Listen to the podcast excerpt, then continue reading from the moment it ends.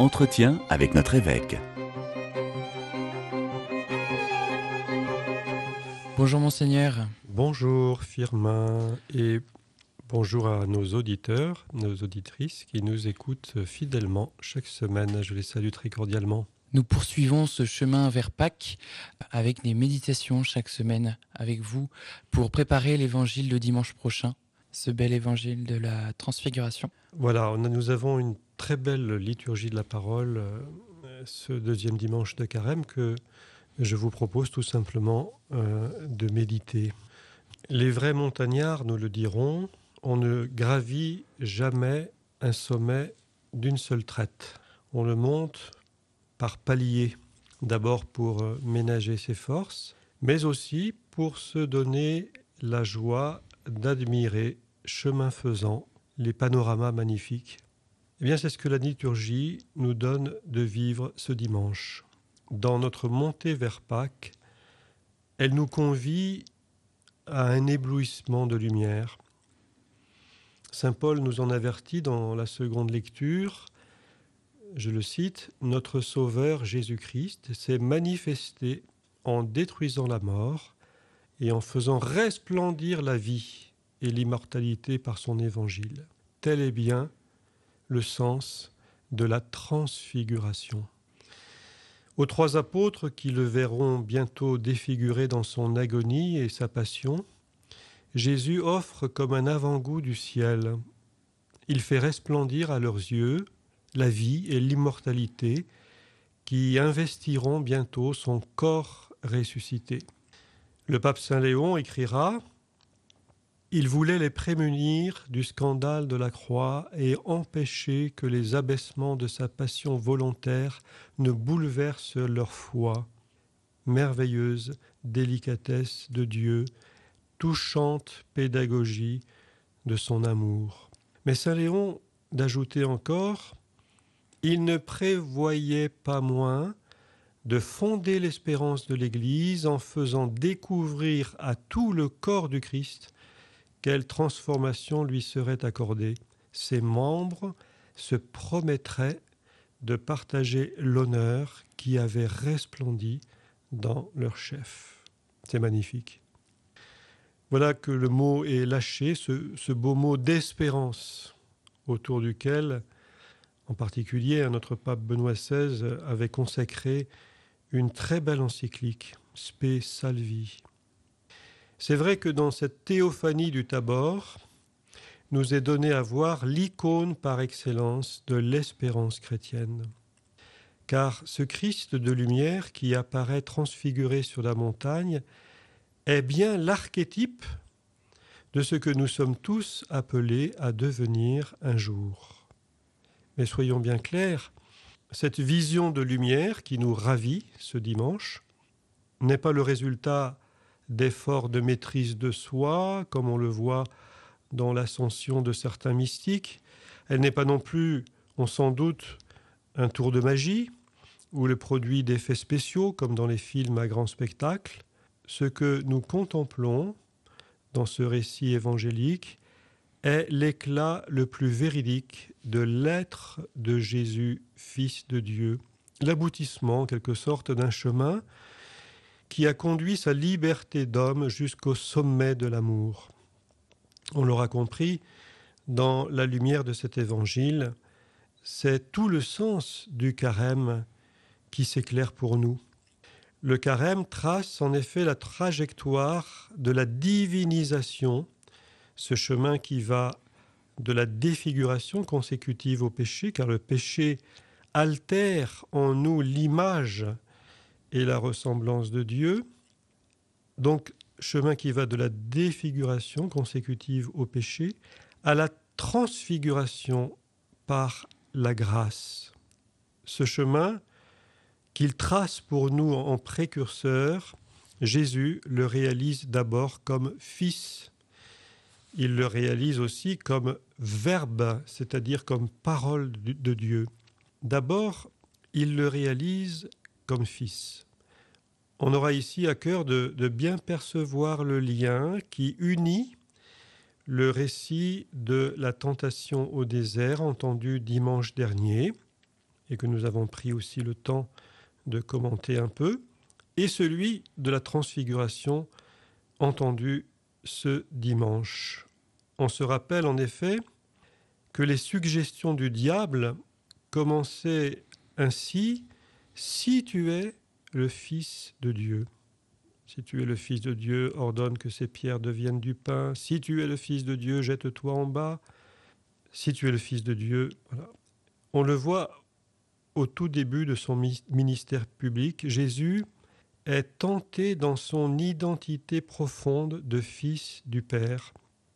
L'unique objectif du démon est ni plus ni moins de faire sortir Jésus de cette orbite paternelle, de l'extraire de cette relation filiale, source en lui de jubilation et de paix. Tout péché, nous le savons, se moule dans cette tentation originelle qui consiste à se couper de la source, à refuser, au fond, la dépendance avec le Créateur, à nous ériger en maître absolu de nos vies. Eh bien, Jésus refait en sens inverse le chemin qui a conduit l'homme à la perdition. Il vient nous réapprendre à vivre en fils et filles polarisés vers la source, la source paternelle. À la transfiguration, justement, retentit la voix du Père qui atteste Celui-ci est mon Fils bien-aimé, en lui je trouve toute ma joie. Écoutez-le. La lumière dont Jésus resplendit est une lumière de Fils. À nous de vivre comme Jésus en enfant de lumière. Ce chemin de divinisation, Jésus le réalise ensuite comme verbe, c'est-à-dire comme parole de Dieu. Celui-ci est mon Fils bien-aimé, écoutez-le. À la transfiguration, on ne fait pas que regarder, on écoute aussi celui qui est l'accomplissement de toutes les Écritures. Jésus, en effet, est ce Messie qui est venu accomplir en sa personne la loi et les prophètes que personnifient ici Moïse et Élie. La loi et les prophètes, expliquera l'apôtre Pierre, ont brillé pour un temps comme une lampe dans la nuit de l'histoire, en attendant que se lève l'astre du matin qu'est Jésus lui-même. C'est donc aussi en tant que parole que le Christ du Tabor resplendit de lumière. Ta parole est la lumière de mes pas, la lampe de ma route, dit le psaume 118. Nos relations humaines commencent par ce que nous donnons à voir de nous-mêmes. Notre visage révèle notre identité et manifeste nos sentiments. Nos vêtements envoient un signal de la manière dont nous désirons apparaître et entrer en relation. Mais quel regard posons-nous sur les visages qui nous entourent? Un regard de foi peut-il nous faire aller au-delà des apparences et du vêtement pour discerner la réalité de l'image et de la ressemblance de Dieu qui se cache derrière tout visage humain? Poser un regard de foi sur un visage conduit à une attitude de bienveillance qui dépasse les apparences. Savoir regarder toute personne comme Dieu la regarde peut constituer un beau chemin de conversion. Alors je pose la question, est-il possible d'avoir un nouveau visage? Est-il possible de devenir vraiment ce que l'on n'a jamais réussi à être? Est-il possible de devenir un être rayonnant, de guérir de ses laideurs, d'être revêtu de gloire?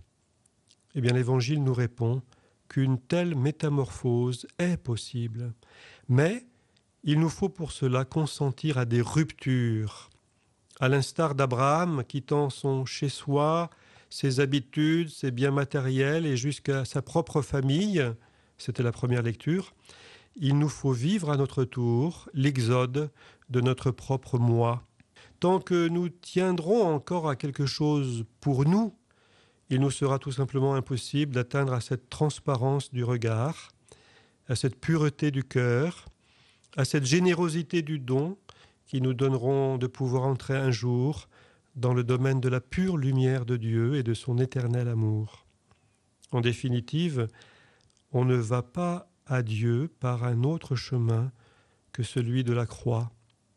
C'est ce que nous révèle ultimement la théophanie du Tabor. Et c'est aussi ce que Paul affirmait dans la seconde lecture lorsqu'il exhortait son ami Timothée à, je le cite, prendre sa part de souffrance dans l'annonce de l'Évangile. À nous, ce dimanche, hein, de prendre cet appel au sérieux. Je vous laisse peut-être finir avec cette conclusion de Matthieu, si belle et, suggestive. Euh, levant les yeux, ils ne virent plus que lui, Jésus, seul. Je pense euh, à cette parole de Julien Green qui écrivait quelque part dans son journal On ne devient que ce que l'on regarde. Et, et, si nous prenions vraiment le temps de regarder Jésus, de nous rassasier de son visage de lumière, plus on regarde Jésus, plus on devient lui, plus on advient à son identité véritable. Cette identification est le fruit en particulier de la prière, une prière alimentée à la source de la parole de Dieu.